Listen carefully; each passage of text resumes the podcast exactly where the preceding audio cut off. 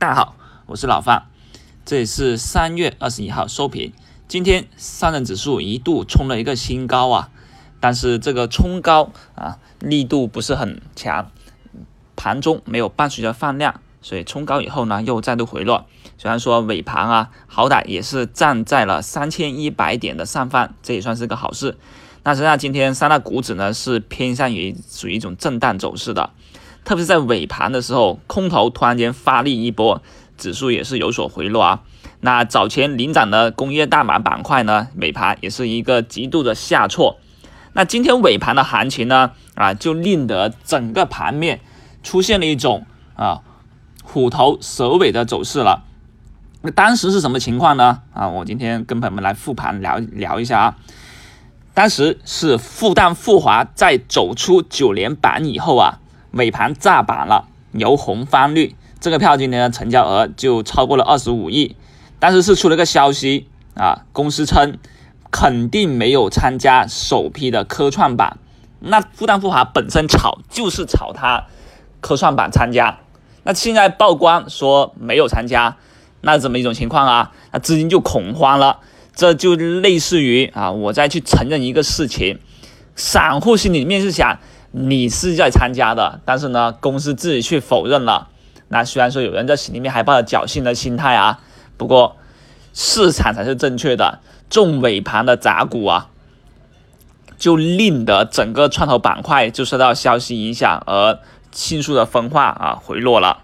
实际上这也是市场总龙头啊啊，这个跳水也令得尾盘跟风出现了很多庄股跳水啊。我们可以大概的了解一下。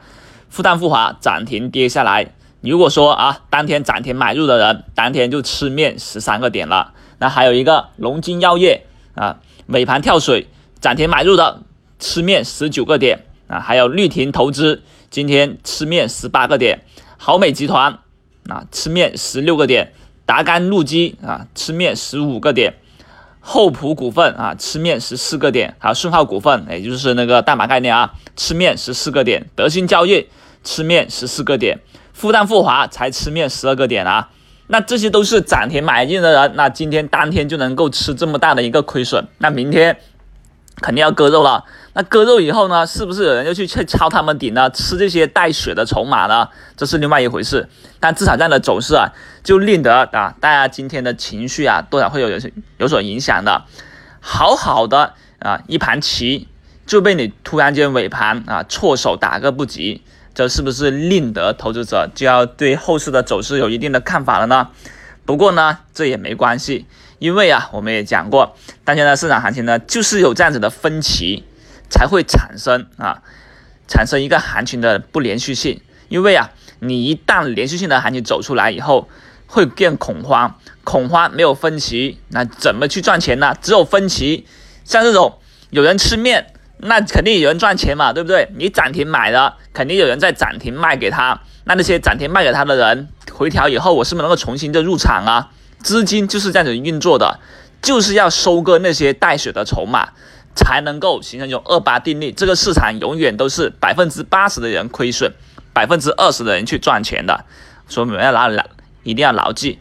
当然了，今天老范的两个票啊没有涨，这也是认为呢啊，它这个轮动呢还没到它。其实呢，燃料概念呢今天已经冲了一波，像那个雪源股份直接涨停啊，而冰化股份的话呢，我就认为啊这个主力啊有点有点狡猾啊。前两天的涨上涨以后呢，这种洗盘呢，它就按耐不住了，也就等待什么呢？等待一个轮动回来。当然了，还有另外一个综合曙光也是，实际上今天属芯片也是有异动的，像四蓝微、银方微这些都有动作。但综合曙光呢，这种比较猛的趋势票啊、机构票啊，它也是属于按耐住了。